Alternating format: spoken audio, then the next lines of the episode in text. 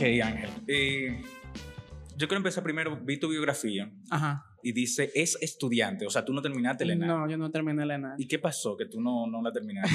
O sea, conflictos, tú, o tú entendías como, por ejemplo, como Chapuzó, que él dejó la escuela porque él dijo, bueno, no, esto no, esto no es lo que yo quiero. Mira, yo no sabía eso de Chapuzo. Sí, Chapuzó, Mira qué interesante. yo tomé un taller con él y él comentó eso. Yo pensé que Chapuzó era de la escuela. y me dijo, No, yo, tam yo también, para mí también. Él, sí, él empezó y como a los meses, creo, al año, él se fue. Dijo, no, esto no, no es para mí. Bueno, mira, yo comencé en el 2017. Ujú. Yo hice primer año completo. Ok. eh, con Desiree incluso, que fue la que, la que nos puso en contacto. Y, y después por temas de que uno es adulto, uno no puede a veces trabajar y estudiar al mismo tiempo, yo dejé Claro. la escuela en ese momento. Entonces entré de nuevo en el 2019, por ahí más o menos.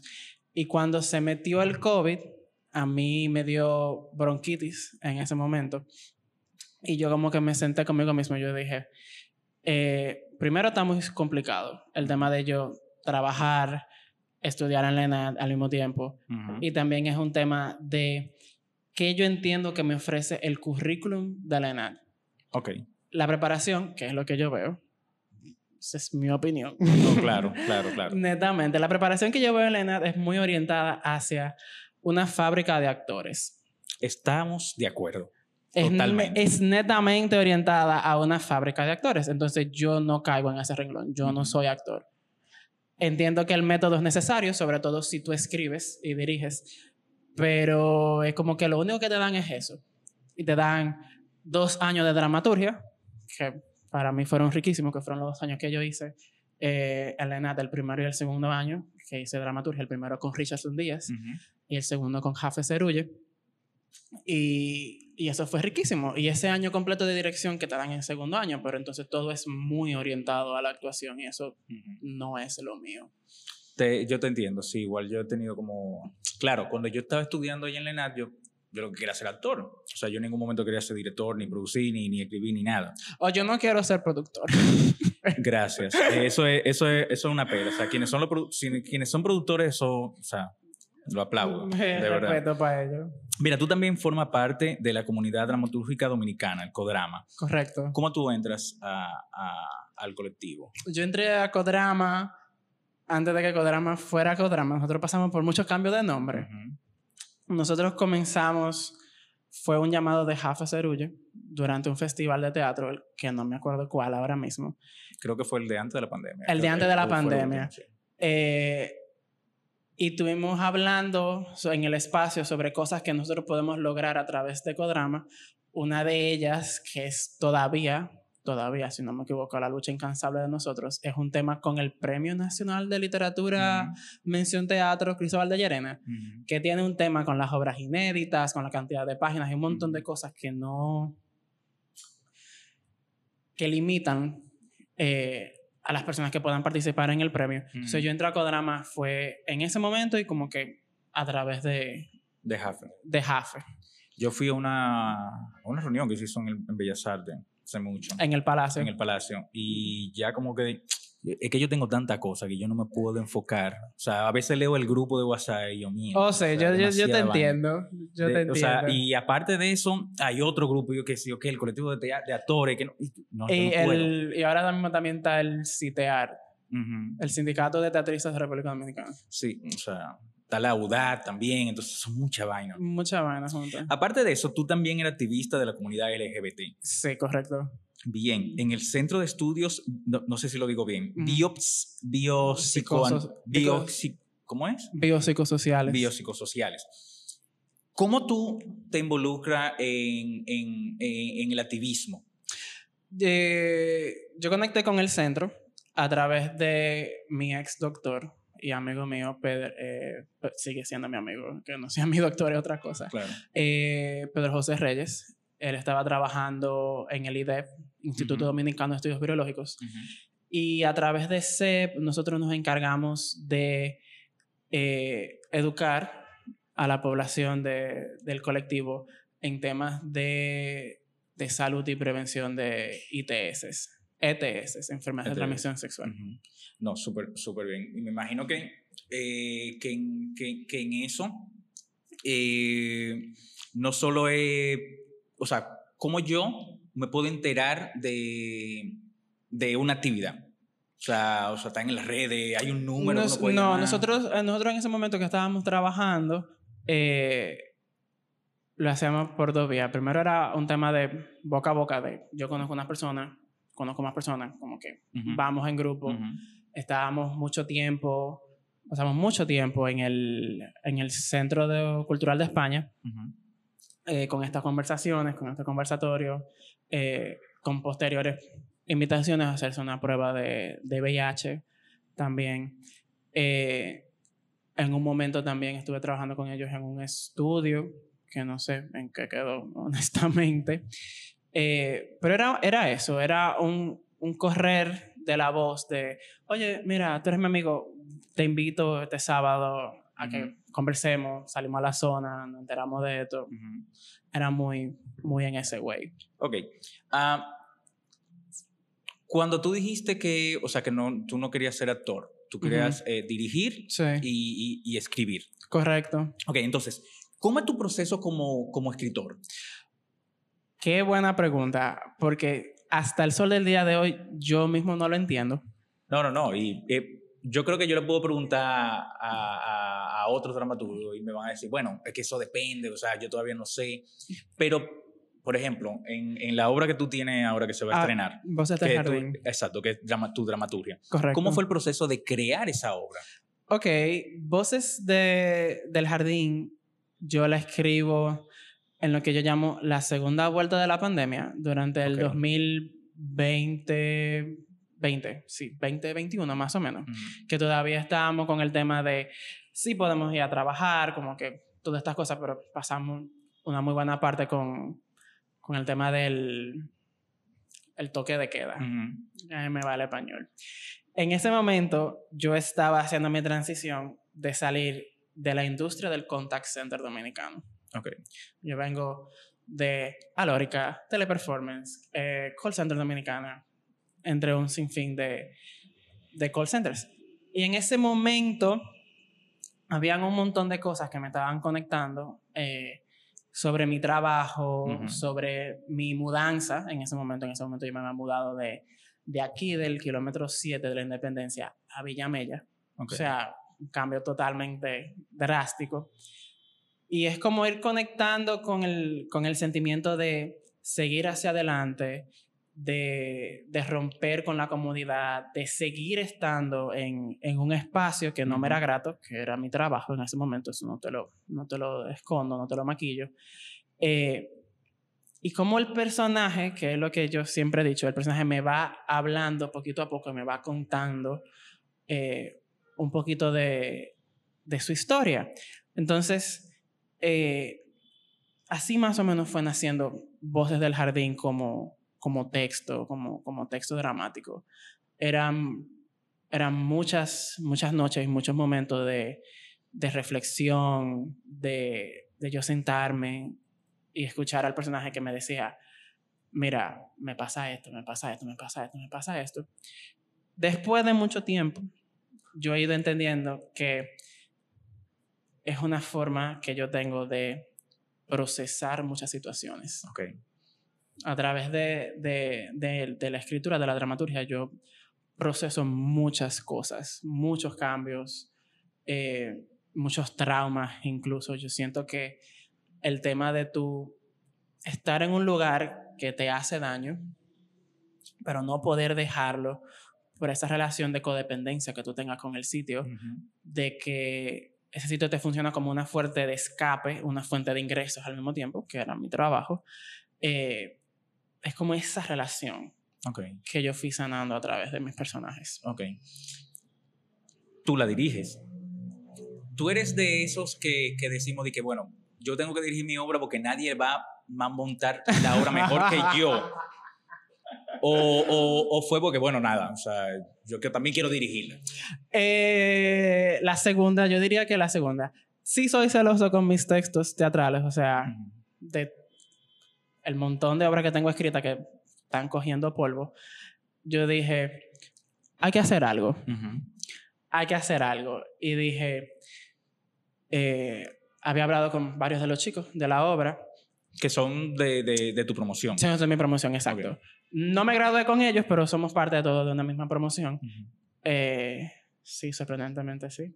Somos todos parte de una misma promoción. Y, y me dijeron como que, sí, mira, yo te he leído anteriormente, yo he visto muchas cosas que tú haces. Eh, sería como interesante ir, ir, ir explorando algo. Y yo dije, bueno, pues entonces vamos a hacer esta obra. Y así como que fue naciendo la producción de Voces del Jardín, que tenemos casi un año ensayando y trabajando por temas de, De de, la, de la misma pandemia y del mismo Ok. horario también, porque Mira, cuando tú mencionas eso de que tienes un año ensayando, o sea, yo sé lo que es ensayar un año. Eh, no es fácil. no, no, no, no, no, no, no es fácil. Y el hecho de que desgasta mucho. Eh, y es una realidad que todo el mundo que hace teatro o que ha visto teatro, aunque algunas personas se hacen lo loco, o sea, tú no te haces rico haciendo teatro. Para nada. O sea, si tú, yo me puse a calcular lo que yo gasto en una obra de teatro como actor, a la par de lo que yo gano, yo, yo, to- yo todavía sigo en deuda. Yo todavía sigo debiendo. No, no, no, claro que sí. Mira, siendo completamente cándido y honesto, eh, parte de la campaña de publicidad de la obra fue presentar una obra en junio, Tres Tirsos y Pobres Perros. Lo que yo gané en esa obra no me cubre lo que yo gasté de taxi. Exacto. Eh, Durante el mes de junio completo que estuve yendo al sitio, no me cubre lo que yo gasté de taxi, Exacto, honestamente. sí, yo- o sea, mi grupo de teatro hacíamos obras hace mucho y el, lo que ganábamos nos daba justo para una pizza.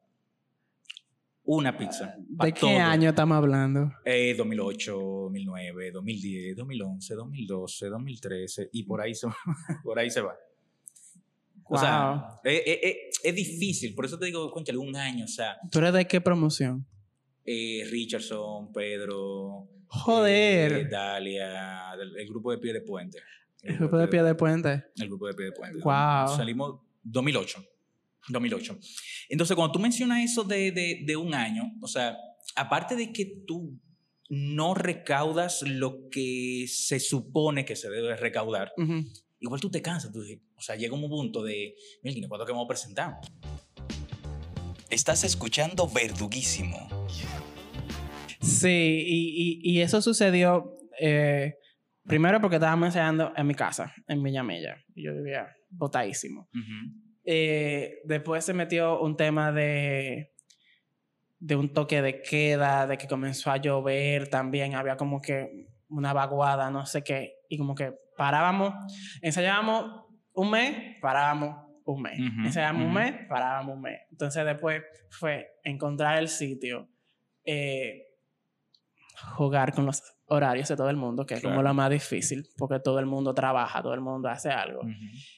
Y no es que uno no trabaje sobre las tablas, pero incluso el que trabaja en las tablas también se le complica aún más.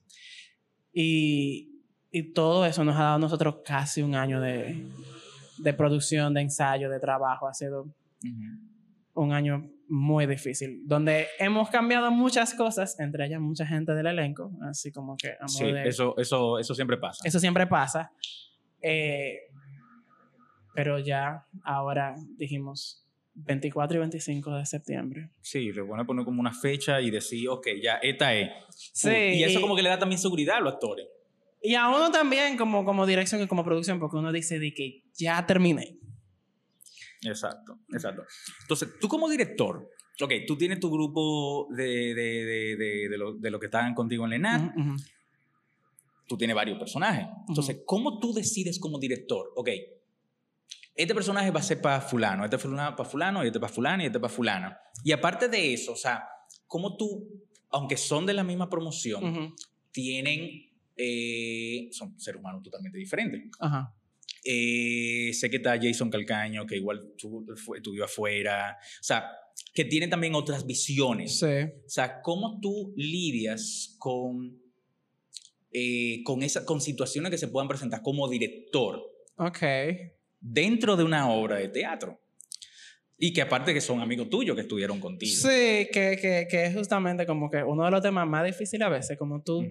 divides la barrera entre es una relación profesional y una relación de Ujú. amistad, es algo que, que todavía se trabaja ah, todos los días a medida que tú vas Ujú. siguiendo construyendo. Eh, primero es un tema de competencias. Yo analizo la obra y digo, ¿qué quiero lograr con cada personaje?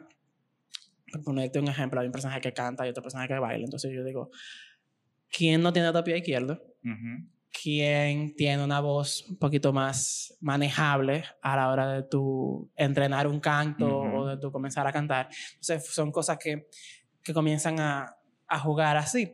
Entonces después yo me digo a mí mismo, eh, como movimiento, que es el que estoy hacia lo que estoy yendo, que es el movimiento de la pajarera teatro, yo digo, yo quiero lograr una imagen y entiendo que este cuerpo que tiene esta persona me ayuda a construir esta imagen. Ok. No sé si eso tiene sentido.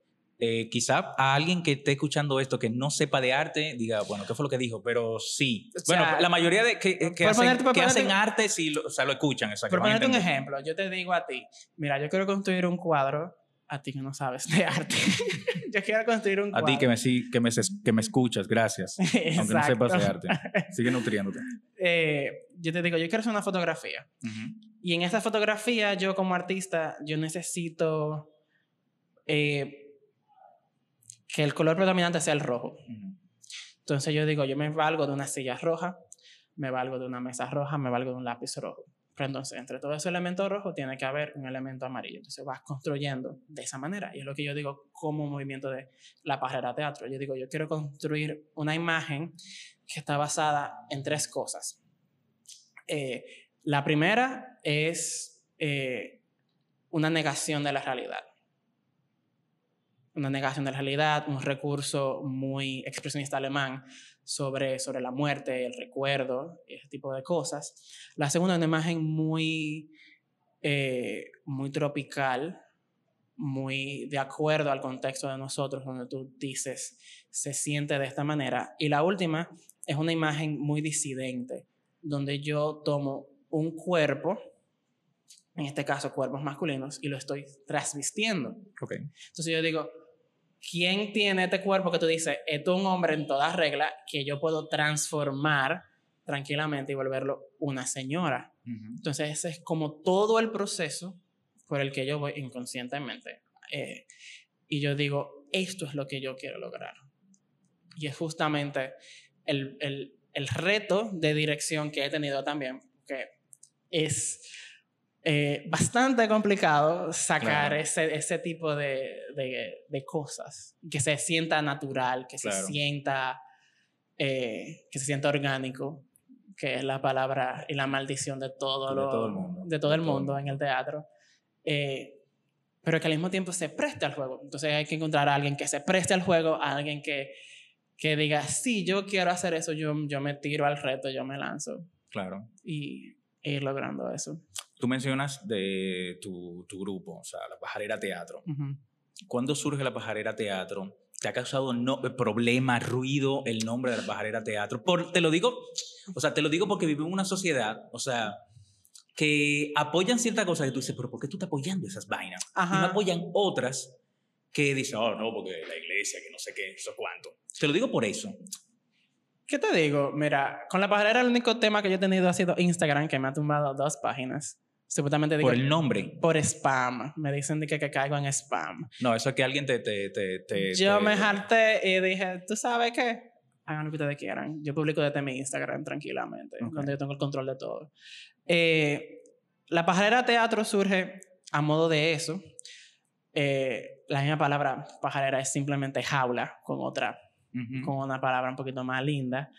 Eh, y sí respeta al valor principal de, Ujú. de mi teatro, que es donde yo me siento un día y yo me digo, no me digo a mí, le digo a Desiree, a mi productora, le digo, Desiree, algo falta en el teatro dominicano. ¿Cómo qué? Te digo, yo clasifico el teatro dominicano en dos vertientes, una vertiente comercial y una vertiente eh, alternativa. Ok, ha- hago un paréntesis. ¿A qué tú te refieres con comercial? Comercial son obras que la gente hace por el simple hecho de generar una ganancia. Que pasa bastante. Ahora vamos, ahora vamos a, vamos a, vamos, ¿Qué vamos a esto, espérate.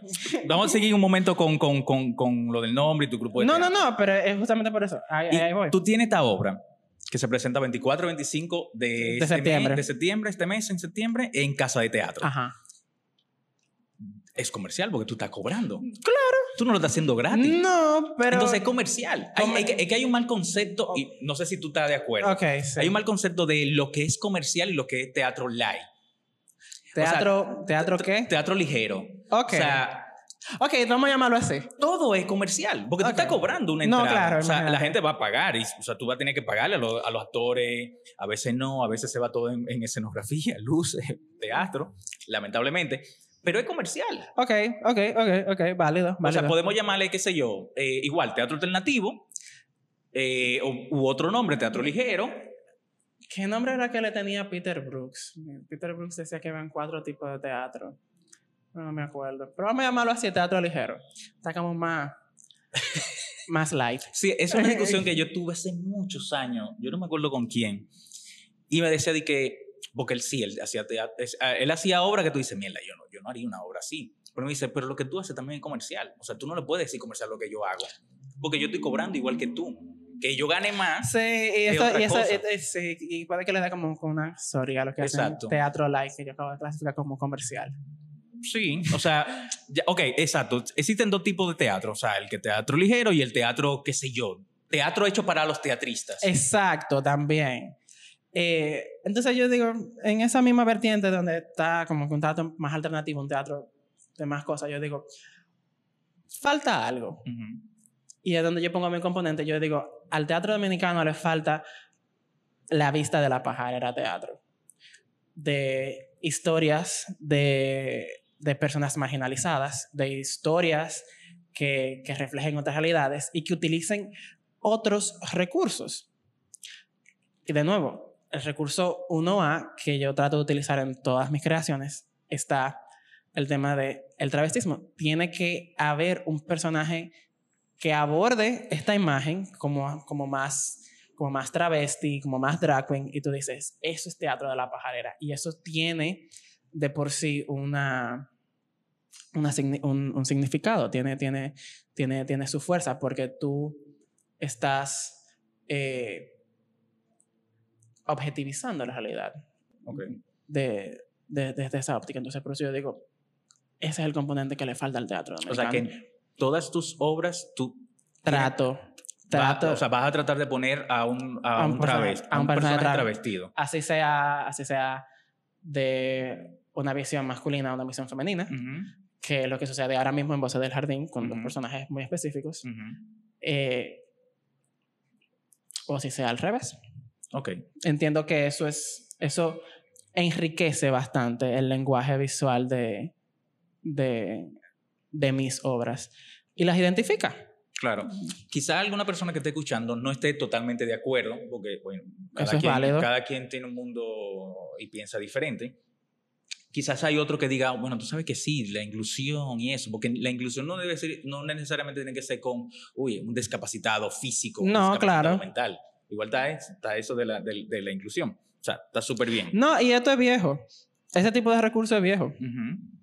Esto es, de- esto, es, esto es un recurso clásico de cuando las mujeres no podían pisar las tablas del Claro. escenario. Claro. Imagínate. O sea, ¿quién hacían, lo, quién hacían las mujeres? ¿Quién hacían de Los mujer? O sea, la primera Julieta te asegura a ti que no era una mujer. No. la primera Electra tampoco. Entonces, ¿cómo surge el nombre? Te lo pregunto. Yo, a, lo- eh, a personas que han venido aquí, eh, si tienen un grupo de teatro, yo le, yo le pregunto esto, o sea, ¿cómo surge el nombre y por qué ese nombre? Tú explícate un poquito, pero ¿cómo surge? O sea, te llegó un momento, tú dices, ¿tú sabes qué? Pa. O fue como otro grupo de teatro, por ejemplo, Pie de Puente.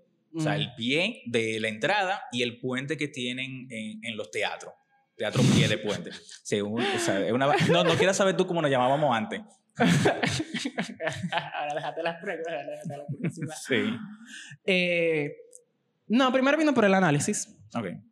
Y después yo digo, yo busco un teatro pájaro. Un teatro pájaro habla de un teatro de libertad, un teatro pájaro habla de un teatro extravagante. Pero tú, cuando tú mencionas teatro pájaro, tú, te, tú hablas de la, eh, de, de, de la preferencia sexual. Yo hablo, pues, sí, y también de una, y también es el tema de la apropiación del insulto. Ok, sí, exacto. Es el, el tema de la apropiación del insulto, netamente, donde yo digo, yo voy a tomar ese poder que tú crees que tú tienes sobre llamarme a mi pájaro, Ujú. que, o sea, qué estúpido. Y yo digo, mi teatro es un teatro pájaro, primero porque toca un nervio sensible. Eh, segundo, tiene lo, lo fascinante y lo avasallante de, de las aves en general. Las aves son muy majestuosas, son muy vistosas, son Libres. Son, son libres también. Eso es un componente esencial. Y, y yo entiendo que las aves también tienen un componente eh, ancestral. Estaba leyendo también que las aves son los, son las, los seres vivos más cercanos a los dinosaurios.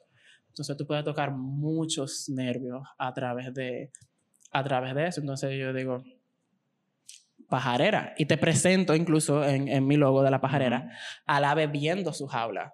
Claro. Entonces te digo, la libertad es dos veces, porque yo puedo elegir estar dentro de la jaula como puedo estar, elegir estar fuera de la misma jaula Claro. también. Y ahí está el punto también de, de muchos homosexuales, muchas lesbianas, el hecho de, de lo que siempre se dice, uy, salió del closet. Ya, por fin salió del closet. Se puede Ojalá, ojalá, ojalá, y eso no fuera una realidad de, de muchos de nosotros, el hecho de tener que, que salir del closet es una experiencia un poquito extraña. Ujú. eh, mi mamá me dice que fue más como, no es lo mismo que te confirmen, no es lo mismo tener la certeza de algo que te lo confirmen.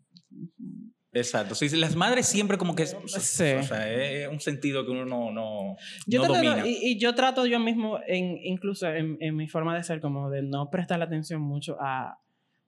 No prestar atención. Yo mismo me digo, yo no creo en la realidad. Como la realidad, sub- la realidad subjetiva. Entonces, si Ok. la realidad es diferente para ti y la realidad es diferente para mí, no existe. Ok. y la realidad se construye, entonces cambia todo el tiempo.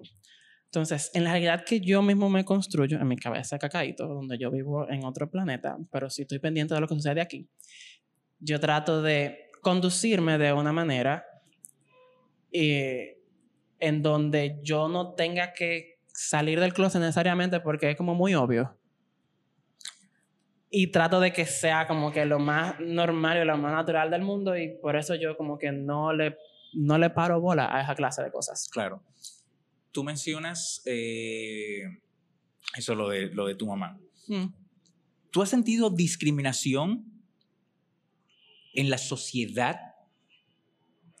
Mm, Cuando yo digo sociedad, me voy a referir a las dos, desde el punto de vista mía. La sociedad normal, las, las, las, los humanos, Ujú. y en la sociedad artística. Eh, sí, o sea, nosotros en República Dominicana es un tema primero de, y yo lo, yo lo entiendo del tema de la interseccionalidad. O sea, a mí no se me discrimina solamente por el hecho de que yo soy una persona homosexual, sino que también soy una persona negra. Eh, es algo que estamos todavía trabajando, entiendo yo, como sociedad. Ujú. Trato de ser lo más positivo en ese sentido, de decir que es algo que todos los días es un poquito menos. Ojalá y así sea algún día. Eh, y entiendo que dentro del mismo ámbito artístico, eh, Es difícil. yo vengo de una institución que mm, entiendo, y es mi palabra contra la de todo el mundo, que no ha prestado un espacio seguro y no ha abierto sus puertas a la diversidad. No ha utilizado eso como parte de su instrumento de enseñanza. Ok, chévere. Aquí hay un mal concepto de... Eso siempre se usa. Dime con quién anda y te diré quién tú eres. Eh, todo el que está en el ambiente artístico, ya sea música, danza, teatro, Mm, o sea, yo tengo, la o sea, si yo tengo 20 amigos o sea, 15 son gay. Entonces, se vive ese mal concepto que, uy, si van a andar con fulano y fulano, o sea, mm, o sea y nota, o sea... Oh, no, no, no, para nada, para nada. Eh, y, y, es muy buena eso que tú dices. Y perdón que te interrumpa. No, no, tranquilo. Incluso mi actor principal, que es el que está travestido en el, en el, en, en el póster, que lo van a ver el, el sábado y el domingo, eh, él no es gay. O sea, incluso la novia de, de Diógenes, mi actor, de uno de mis actores principales, es decir, es mi productora. Ok. Yo entiendo que eso de dime con quién anda y te diré quién eres, como que... Sí, no, es un mal concepto que se tiene. Es bastante arcaico. Claro, totalmente, totalmente. Y, eh, y aquí sí se siente mucha discriminación con... Claro, hace un tiempo para acá se ha ido amortiguando, pero hay, hay una clase que todavía lo, lo retiene ahí, lo agarra. Y, ah, no, tú eres, eh, él es gay o ella es lesbiana, entonces no, espérate. Oh, no, yo soy dichoso y muchos de los que vivimos en mi generación somos dichosos de que no vivimos en los años 90, donde las cosas eran peores. O sea, yo he escuchado historias de terror, de horror, de cosas. Ser gay o lesbiana en los 90, o sea, adolescente, mm. o sea, no, eso era el diablo.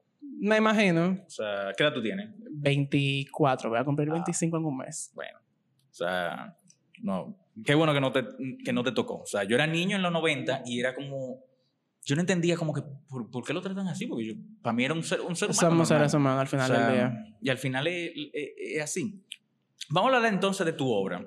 Bien. Voces de Jardín. Mm. Ya vimos el proceso de, de la escritura, ah, tú tienes los actores, tu visión como director, un año. o sea, la obra está montada. Un año para montar. La obra de por sí, aunque tú eres el dramaturgo, pero también el director, hay momentos que tú te has contradecido en el hecho de que, ¿por qué yo escribí esto? O sea, no me funciona en escena, ahora que lo veo en el montaje. Eh, sí. Sí. Sobre todo es un tema de, de, cómo yo manejo la realidad y el hecho escénico. Entonces yo digo, en el papel yo veo una cosa, pero cuando lo pongo en práctica yo digo, ¿cómo yo logro eso?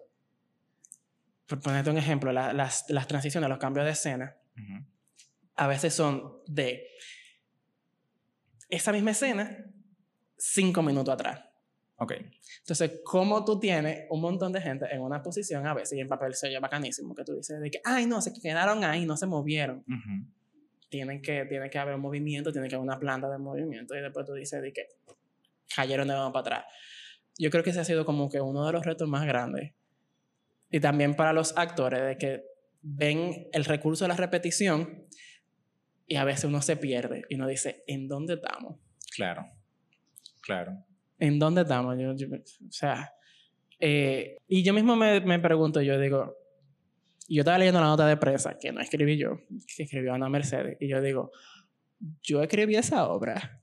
yo mismo me digo, de que yo escribí eso. y yo digo... Claro, Es, como, es como ese, ese momento de que uno mismo se, se sorprende a, a uno mismo. Entonces, ¿hasta qué punto el dramaturgo no puede eh, dejar flotar su imaginación sin que el director le diga, espérate, mira, o sea, no, o sea, en montaje tú no, o sea, no, o sea, ¿cómo, ¿cómo se va a lograr eso? Eso, eh, eso, eso, es, eso es un reto de, de, todos los días. Gracias a, al universo que yo mismo la escribí la obra, entonces yo mismo me doy el permiso de, de modificar cosas. Claro incluso hasta lo mismo diálogo, que yo soy muy quisquilloso con, con, los diálogos. Si el personaje dijo eso, el personaje tiene que decirlo, como, como está escrito desde la primera letra hasta el último punto. Entonces, ha sido un tema de ir soltando un poquito el papel del dramaturgo y cogiendo el papel del montaje y, y ver, ver bien esa, esa óptica de qué funciona, qué no funciona porque el personaje puede darse ciertas libertades de decir otras cosas eh, y como yo completo bien una escena que en papel se ve chulísima, pero cuando tú la ves en escena tú dices, esto me está partiendo la cabeza. Claro. ¿Tú eres de los directores que aceptan las propuestas de los actores o descartas totalmente porque tú tienes tu visión y eso es lo que tú quieres? Yo quiero creer que soy una mezcla de ambos. Ok. Hay días en que es una más que la otra. Eh, En cuanto al montaje, yo, yo sí te puedo decir, estamos explorando. ¿Qué tú ves? ¿Qué tú opinas? Se acabó el momento de exploración, yo te voy a decir, entra por aquí, sal por allá, muévete por aquí, muévete por allá. Y en cuanto al personaje, y es algo que yo he visto con mis actores, donde yo te digo, ¿dónde está tu personaje ahora mismo? Y tú me Ujú. dices, mi personaje está aquí, aquí, aquí, aquí, allá. Yo te digo, ok, enriquecelo con esto. Busca la vuelta por aquí, busca la vuelta por allá. Trata de guiarlo en este sentido. Trata de ponerle un poquito más de este sentimiento, un chin de aquí, un chin de allá. Eh, pero hay un día que es un poquito más de, de uno que, que de otro. Claro. Sobre todo en temas de montaje. Si tú me dices a mí de que no, que lleve una luz aquí arriba, otro cenital por aquí abajo, yo te voy a decir como que, espérate, Ujú. por ahí no es. Claro, claro. Por ahí no es. ¿Cómo eh, tú te involucras entonces con Desiree y tienen a otra eh, Bregadero, te, Bregadero Producciones o Bregadero Teatro? No me acuerdo. Bregadero Producciones. Bregadero Producciones nació eh, originalmente, mira qué curioso, era Bregadero Teatro. Y fue una idea que yo le propuse a decir. Ok. Estábamos hablando un día por WhatsApp y estábamos en eso. Bregadero por el tema de bregar, porque la cosa que hay que hacerla, hay que bregarla, no te caen Claro. del cielo. A veces sí. Si, hay- si tienes la dicha. si tienes la dicha. Claro. Eh, a nosotros más o menos nos ha pasado así. Mira, son bendecidos. Somos bendecidos, tenemos una muy buena productora ejecutiva. Muy agradecidos de, de la ayuda de Ginny Rodríguez, de verdad que sí. Eh, entonces, Bregadero Producciones nace como que por ahí, más o menos. Eh, ya yo no soy parte del equipo de Bregadero Producciones hace un tiempo, por temas de horario.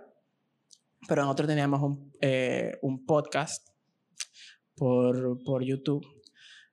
Eh, y era como que muy eso. Actualmente yo entiendo que decir con Bregadero está trabajando muchos, eh, mucho en el área del cine, de producción de videos musicales, de, de asesoramiento de, de, de, de producción. y- Sí, yo lo, y- lo he visto en las y, y redes. por, y por esa línea. eh, y entonces el año pasado dijimos, vamos a coger el reto de comenzar a, a trabajar teatro. Y ha sido un reto. Claro, claro, claro. Cuando tú mencionas el, el hecho de que se fue más por el cine, eh, obviamente tengo que preguntarte, Eh. porque siempre hay un conflicto entre la gente de teatro Y la gente de cine. Que no, están perdiendo la esencia, que no sé qué, no sé cuánto. O sea, tú no harías cine si te lo, si te lo ofrecen. Eh, honestamente, no. A mí no me gusta el cine. ¿Por qué? Eh, muy tedioso. Tú hablas, o sea, bueno, sí, De hacer cine. Hacer cine para mí es muy tedioso. sí, claro. o sea, pero hacer teatro también es tedioso. bastante. Pero lo, yo lo veo... que pasa es que ya tú hiciste la obra de teatro y ya terminaste. Gracias. O sea, ya, o sea, es una sola, eh, una, eh, eh, tú le diste play y ya terminó, ya, todo el mundo va a su casa. Aquí hay que hacer repeticiones. No, no, no. En el tema del cine es la cámara, las luces. Sí, los que es más- es más actores. técnico. Es más técnico. El cine es, es muy, muy técnico. En lo personal, yo siento que eh, el teatro tiene un componente que es muy, muy cercano Ujú. a, a las personas por el hecho de que tiene que haber esa relación en vivo Ujú. entre, entre el espectador y, y los actores, pero yo no haría cine. Y respeto el camino de cualquiera que quiera hacer cine, para mí eso me parece fabuloso. El cine dominicano, entiendo que, eh, sobre todo con esta generación de, creo que la primera promoción de Intec, Ujú. de Intec Cine está hacia un boom y un camino de, de nuevas, nuevas formas, nuevas figuras, nuevas esencias. Eh, te puedo mencionar, por ejemplo, a Camilo Miguel, El hijo de Ángel Mejía, eh, que es parte de esa misma generación de cine, que tienen ideas fabulosísimas y que están explorando cosas increíbles. Él es muy bueno. Muy bueno. A mí, a Ángel, no me gusta el cine. Ok, O sea, está bien. O sea, y eso se respeta. Y para ver películas soy difícil, porque eh, o es una película donde yo pongo mi cerebro en pausa y simplemente la estoy viendo, la estoy disfrutando, o es como un cine de autor, Claro. que me enteré en este día que ese es el nombre, Sí, sí, sí. no. como el cine de, de Pedro Almodóvar. Exacto. Bueno, ya, bueno, ya no es tanto de autor el cine de Pedro Almodóvar. O sea, tiene su esencia. Ay, Lo que se entiende como en el cine de autor es ese, ese cine de bajo presupuesto, que sí, yo qué hizo cuando, pero ya. Bueno, ¿qué te digo? Yo me tiré eh, de, la cine- de, la cinemateca. de la cinematografía Ah, de, de Almodóvar. Eh, Pupi, Pepi y Bon y otras chicas del montón. Ujú. La película del, del 83, 93 con Alaska. Y es una cosa terrible, eh, como de dos pesitos y como que así para adelante. Eh, y como que todo el cine de él también tiene una influencia muy fuerte en, en mí. Eh, entonces, como que o es ese cine Ujú. o son comedias románticas súper estúpidas. Claro, para no pensar. para no pensar tanto. Ángel, una buena y una mala experiencia que tú has tenido como artista. Uh, En cualquiera de las vertientes, sea en dramaturgia, sea eh, en teatro, sea en modelaje, eh, en cualquiera. ¿Qué te digo? Mira, una mala... No tiene que mencionar nombre tal No, cual, ¿qué, qué te, qué te digo? sino la situación. Y como que parte de las razones por las que yo no hago cine también Ok. eh, tiene que ver con, con, con estas experiencias como extra en películas que no siempre son muy buenas. Sí, lamentablemente. El pago es malísimo. Sí. Tú puedes trabajar tranquilamente hasta ocho horas de trabajo y Ujú. te va a llevar mil pesos, 800 pesos y tú estás el día entero ahí, a veces mirando para arriba. Y yo creo que la mejor experiencia que he tenido ha sido esta de Voces del Jardín, Ok. Donde somos bendecidos de tener una productora ejecutiva. Hemos encontrado una persona que se ha prestado y ha dicho, yo voy a financiarles esto a ustedes, que nos ha ayudado bastante. Eh, y también ha sido, y aquí es donde yo entiendo que Voces del Jardín, y sobre todo este año, con estas tres obras que he tenido, eh, dos cortas y esta, que es mi primera obra larga, eh, ha sido la mejor experiencia que he tenido en el arte hasta ahora, porque me ha enseñado mucho de quién soy como artista y me ha enseñado también a hacer un poquito de ese balance entre el artitaje, lo importante que es llevar un mensaje, comunicar algo, y balancearlo con un elemento que tú dices, yo puedo vender esta obra, que al final es importantísimo, porque no te puedes ir para tu casa con una mano adelante y una mano atrás. Claro. ¿Tú has sido los bendecidos de que el productor o la productora ejecutiva no se ha metido en el montaje de, mira, esto no, por esto y esto y esto? O no, para nada, a mí me han dado Total libertad. total libertad. Que, ah, pero. ¿Tú extrañas algo de tu niñez, ya que tú eres adulto? Wow. Algo que tú, o sea, que tú, por ejemplo, a mí me pasa que yo, Mielina, yo quisiera volver a tal punto de tal día, en tal situación, solo un momento para repetirlo. Eh, ¿Qué pregunta? Sí, de cosas que yo añoro bastante, eh, es compartir con mi mamá. Ok. Yo extraño mucho eso de, de, de niño, de yo ir al cine con mi mamá, ir al teatro con mi mamá, salir con mi mamá. eh, esos momentos así Ujú. eh, que fueron varios, bastante. Porque quien me comienza a mí en el teatro es mi mamá. Ok. Mi mamá me lleva al, al teatro. Eso es algo que yo te puedo decir que yo extraño bastante. ¿Y tú cambiarías algo de la forma en que a ti te criaron, ya que como adulto? Tú sabes que yo, yo, eh, yo no le hubiese dicho tal forma, yo no hubiese hecho tal cosa a un niño. Eh, no, para nada. Porque no sería yo el resultado de quién soy yo ahora mismo. exacto. Entiendo de que si mi mamá hubiese hecho algo diferente, si mi abuela, si mi papá, si mi hermano, si mi tía, quien sea, hubiese hecho algo diferente, yo no sería el ángel que está aquí el día de hoy. Claro. ¿Con qué sueña Ángel? ¿Con qué Un sueño sueño? que quisiera lograr. ¿Con qué sueña Ángel? Wow. Yo sueño y siento como que todos los días, mientras más lo pienso, más lo quiero materializar. Ujú. Y es mi maestro. Yo sueño con algo parecido. No lo porque parecido, yo sueño con lo mismo que tiene Claudio Rivera en Teatro Guloya. ¿Qué tiene Claudio Rivera? Claudio Rivera tiene no solamente su grupo de teatro, sino que Claudio Rivera tiene un teatro Ya, independiente. Entonces, y lo mismo lo tiene Bueno, no tan independiente.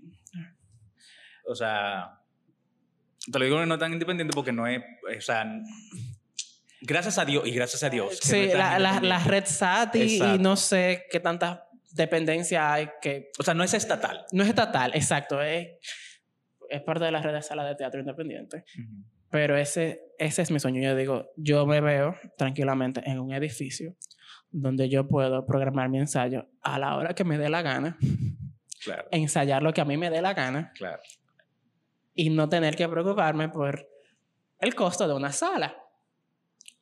Bueno, te vas a preocupar Me voy a preocupar. eh, de cómo costear el, De- tu espacio. Claro, claro. De que la luz te va a llegar, si tú dices, mierda, ahí entra, por eso te digo sí, que no pero es no tengo que pedir cinco años antes o diez años antes la sala Ravelo. Bueno, exacto, pero, pero, pero igual eh, viene otra preocupación porque tú tienes que ver como, ok, ¿cómo voy a pagar este local que yo no, que no tengo el dinero para comprar? No, claro. La luz, que sí, que, ok, conseguí que tal persona patrocine, eh, eh, auspicie por un año eh, eh, el alquiler. Conseguí que tal persona auspicie por un año la luz. O sea, no, claro, claro, claro, claro, claro, claro, o sea, claro que sí. vienen otras preocupaciones realmente. Sí, pero ya tú tienes tu espacio donde tú dices, este es mi espacio, esta es mi Claro. casa, aquí, aquí yo hago lo que me da la gana. Exacto. E- Es, ese, ese es mi sueño. Yo digo, en algún momento la pajarera teatro se va a mudar de tantos, no va a mudar, va a encontrar eh, ese sitio. Súper. Ese sitio va a dejar de ser un nómada y va a volver un sitio, una casa, un espacio, un centro cultural donde, donde mis visiones como, como creador se puedan plasmar de una manera más eh, asequible, diría yo. Claro. Ángel, con una sola palabra, Mm, ¿qué te apasiona? ¿Qué me apasiona? Yo diría que la vida, honestamente. Ok. ¿Y qué La- La, la vida es todo lo que te sucede a ti todos los días. Entonces, si tú no sientes pasión desde el momento que te levantas, hasta el momento que te acuestas, y tú no haces las cosas por el hecho de que te hacen sentir bien, ¿qué estás haciendo? Claro. ¿Y qué te hace feliz? ¿Qué me hace feliz? Oye, qué pregunta más difícil. Yo, yo no sé por qué la gente le hace tan difícil. A mí o sea, me hace difícil porque yo digo, hay tantas cosas que me hacen feliz. No, pero tú puedes mencionar una. No, que, no, no necesariamente tiene que ser la, la principal. o sea, No, es que, la es, que, es que la única fuente de felicidad que yo tengo actualmente soy, soy yo mismo y mi conexión espiritual. Ok, bien.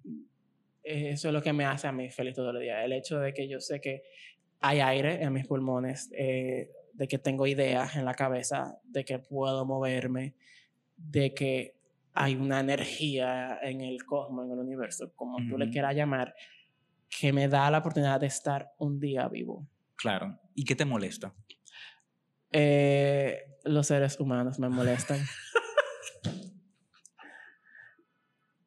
Honestamente, yo soy una persona que yo digo, a mí todo.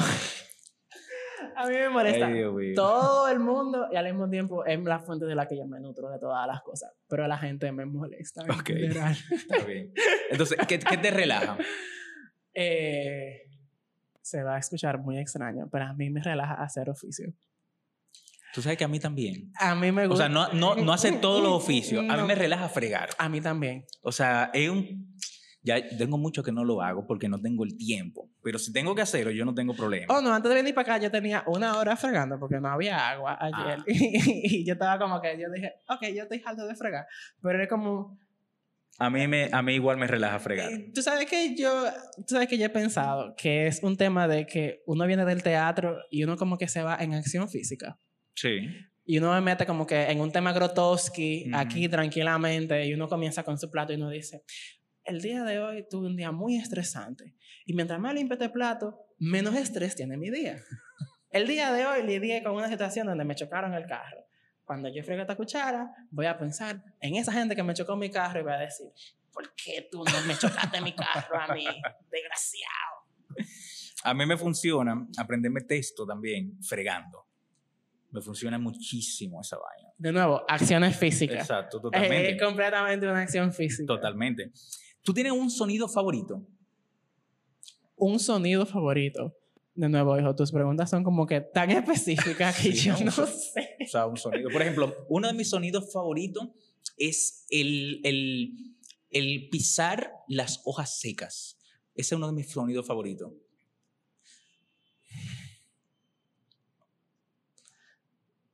A mí. A mí me gusta mucho el sonido de los tambores Okay.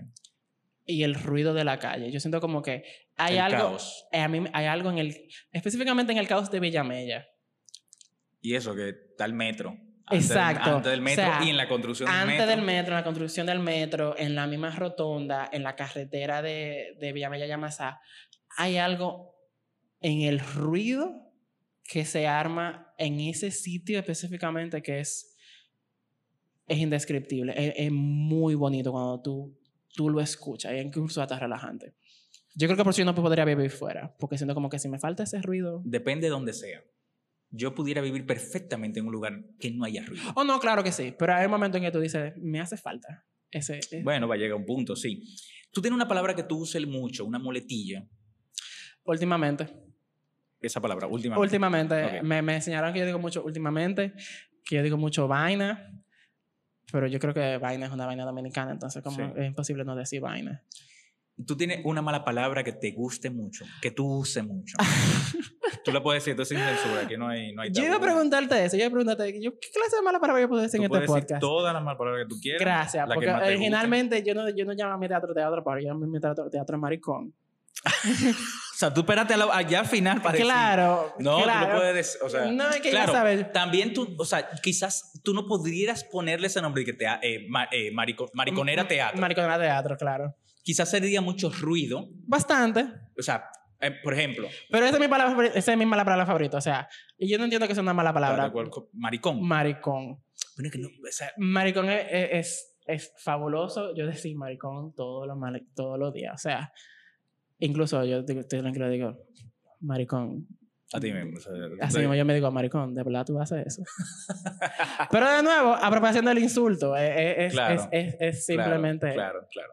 Que te decía que si tú le, puse, si le hubiese puesto nombre, se llama eh, Mariconera Teatro, hubiese sido muy difícil, tú, por ejemplo, tú tienes esta obra y a un medio de comunicación eh, de, lo, de los clásicos, o sea, un, a un programa de televisión, a un programa de radio, o sea, quizás no te, te aceptarían. No, claro. Te dejarían hablar, pero no mencionarían el nombre. No, pues, para por el nada. tabú y, y que la gente se escandalice, que no sé qué. La gente puede escandalizarse de lo que quiera. Sí, claro. El tema de pajarera teatro incluso escandaliza a mucha gente porque tú dices, el problema que tú asocias es pájaro en el teatro. Pero entonces si tú coges un diccionario tranquilamente y te sientas, persona que escucha y que no sabe quizás, pajarera es una jaula. Claro. Es el lugar de las aves. Claro, pero aquí el término, como muchas cosas, muchas otras cosas que se cambian, o sea, el término pájaro ya no lo establecen a un ave No, me lo pegan a mí o a otra persona. o a sea, otra persona. O sea, eso siempre se Y yo creo que la palabra pajarera en sí, yo la saqué de un libro. Yo creo que la saqué de, de, de Pompeya. Yo estaba leyendo Ok. Pompeya. eh, sí, Pompeya. Sí, Pompeya. Y en Pompeya hay momentos en el que dice. eh, y le quitó no sé qué a la pajarera. Y yo digo, ah, eso me gusta. Ángel, eh, repite entonces la info de, de tu obra. Eh, el nombre, el lugar donde va a estar, un poquito de la sinopsis, eh, cuánto cuesta la boleta. Sí, yo te, lo, te lo voy a leer. Dale, dale. Eh, te voy a leer la nota de prensa. No, hombre, dímelo con tu palabra. Ah, con o mis sea, palabras.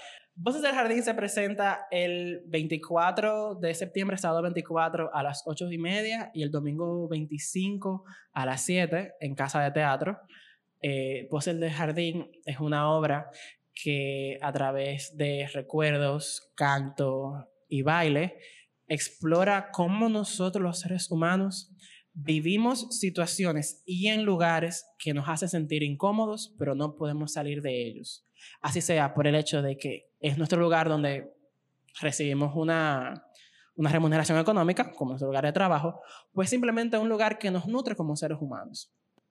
Entonces, eh, en este cabaret, la obra sucede en un cabaret de Santo Domingo, eh, está la muerte de Sofía, una de las estrellas de este cabaret, y todos los personajes se enfrascan en buscar la solución a cómo murió Sofía y por qué murió Sofía. Mientras más se acercan a responder estas preguntas, van a encontrar muchas cosas dentro de ellos mismos. ¿Quiénes actúan? Actúan eh, por orden alfabético Cristian Blanco, Diógenes Osvaldo, Diógenes Osvaldo Pérez, Slaine del Rosario, eh, Jacobo Carrasco Félix, Jason Calcaño Mencía y Martina del Sol Alonso. Ok, producción también de, de Cire. De Cires Rodríguez con Bregadero Producciones. La producción ejecutiva es de Ginny Rodríguez con Yard Foundation. Exacto, entonces ya saben, casa de teatro. Eh, sábado y domingo. Sábado y domingo. Si usted escuchó este podcast después del 24 y el 25 de septiembre, busque en las redes sociales Pajarera Teatro y vea las otras obras que van a tener en cartelera. Exacto. Eh, boletas, 500 pesos. 500 pesos. 500 pesos por persona. 500 pesos por reserva, 600 pesos en puerta. Ah, es bueno aclarar eso. Es bueno aclarar eso. O sea, que reserven. escribirle y te va, a, te va a dejar el número de, de decir. eh, dame un segundito. Bueno, pueden escribir eh, al número que igual yo lo voy a poner en, En- en la, la en, la, página. en la descripción Sí. De- del podcast. 24-25 de septiembre, eh, Voces de Jardín en Casa de Teatro.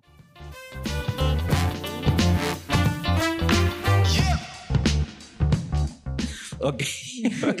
Venden almendras, no, de verdad. Venden almendras. No, yo no sé, yo qué sé yo, si venden almidón de yuca aparte. Bueno, la gente que eh, eh, no entiende por qué estamos hablando de, del almidón de la yuca, tiene que entrar a Patreon slash verduguísimo y escucha la improvisación verduga de Ángela Costa. Acosta la Londres. Ah, Yo no te puedo decir Ángela Costa, o sea, tiene que No, ser... mi ese apellido- esa- ¿Es un apellido real o tú te lo Es mi, inventaste? apellido, es mi apellido real. El apellido de tu mamá. De mi mamá. Y qué raro que tú no te lo pusiste al principio, o sea, Ángela, la, ¿cómo es? La londriz. No, lo que pasa es que en mi mente de cacaíto, donde yo creo mi propio mundo y mi propia fantasía, yo me tomé la libertad de volver a casar a mi mamá y a mi papá. Ya, ok, ok, está bien. O sea, es válido, es válido. Te lo digo, es lo que te dije anteriormente, porque yo conozco mucha gente que tiene un apellido mucho más eh, pintoresco, por decirlo así, que, la, que pueda ser más extraño y que se pueda recordar Mm. y que no te pueda confundir, por ejemplo, con un pelotero, por ejemplo, Ángel Acosta. No, Ángel. Ángel Acosta, hay un político del PRD de hace muchísimos Ah, años bueno. que es Ángel Acosta. Yo soy Ángel Acosta la Londres. Exacto, no es como Iván Mejía. Tú buscas Iván Mejía y en internet te aparece un narrador mexicano de fútbol. Entonces, es, es esa vaina. O sea, de verdad. Sorry, Iván. O sea, de verdad. Pero está bien, es válido y de verdad respeto eh, es- esa, esa, esa respuesta y es Tranqui. muy válida. Eh, Ángel, de verdad, muchísimas gracias por, por venir a- al podcast y hablar de, de otras cosas y de tu obra que tú tienes. Repito, 24-25 de septiembre, ahora, esta semana, ah, en Casa de Teatro, 500 pesos por persona. Vayan a verla, una producción de Bregadero Teatro y Bregadero Producciones. Bregadero Producciones y La Pajarera Teatro. Am, si usted escuchó este podcast después del 24-25 de septiembre, igual busque en las redes sociales las obras que se van a ir presentando de este grupo de teatro. Eh, Ángel, de verdad, muchísimas gracias. A mí, yo admiro mucho a la gente joven. Claro, tampoco que yo soy un viejo, pero igual, Para aunque tenga nada. mucha cana. Eh, Tú no tienes 45 años, hijo mío. 46. ¿Tú tienes 46? 46. Oye, pero No, qué buenos genes. Gracias. Mentira, que 46. son 36, son 36. Eh, con que digo gente joven, yo me refiero a la gente que está luchando por, por seguir haciendo teatro. Hacer teatro no es fácil, Para aquí nada. y en cualquier parte del mundo. Y yo me, me acuerdo mucho a mi grupo de teatro eh, cuando empezamos, que todos los años hacíamos por lo menos dos obras de teatro, que íbamos a casa de teatro o al Guloya, ay, que si nos pueden un espacio, si nos pueden rebajar un poquito, que sé qué. Sé lo que es coger la lucha de, uff, estamos montando un grupo de eh, estamos montando el grupo de teatro, esta obra, sin saber a ciencia cierta si vamos a tener una remuneración económica. Lo, hacemos más- lo hacíamos más por, porque queríamos expresar algo, porque Sí. queríamos mostrar eh, eh, eh, eh, eh, una emoción, porque queríamos Comunicar algo. comunicar, queríamos presentarnos. Porque lamentablemente, si tú dejas de presentarte X tiempo, tú- la gente te pregunta, ¿y qué, ¿y qué tú estabas, ¿dónde estás? ¿Qué tú estás haciendo? ¿Qué sé yo? Sin que sepan que, bueno, yo estaba escribiendo, no, yo estoy dirigiendo, muchísimas otras cosas. O no, yo tengo mis trabajos porque obviamente no puedo ir con un libreto al supermercado. Mire, toma, dame cinco plátanos y un, y un salami. Tú no puedes ir con una, con una obra de teatro escrita. Eh, y eso, y eso yo lo admiro mucho. Y para mí son, las personas son verdugas porque se arriesgan, porque sin importar eh, la clase social, sin importar su género, sin importar su, su color de piel, se va a, se tiran, o sea, se lanzan a, a lograr lo que, lo que quieren sin, sin importar que te cierren una puerta, que te cierren la otra. Eh, Se cierra una puerta, se abre una ventana. Exacto, se abre una ventana. Y qué, y, y qué bueno que es en Casa Teatro, que es la casa de, de, de los artistas. Eh, y de verdad espero que le vaya muy bien, que la gente la disfrute, que hagan más funciones, porque la gente se quedó afuera.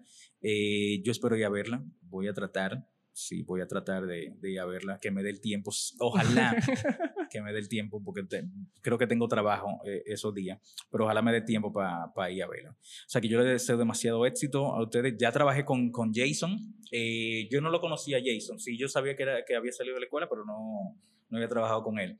Y a Jacobo también lo conozco, y bueno, ya los otros no o sea, lo he visto, pero no, lo, no los conozco. No, no es de que, hola, ¿cómo tú estás? No. O sea, No, eh, eh, y esta es la oportunidad de ir conociendo nuevos talentos también, de presentar nuevos, nuevos talentos. Claro, claro. Que este país tiene, no tiene nada que envidiarle a ningún otro sitio. Yo siento que aquí Ujú. hay unos talentos de actores y actrices increíbles. Es así, es así.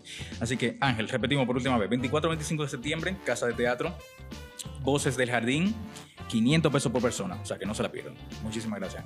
Muchísimas gracias a ti.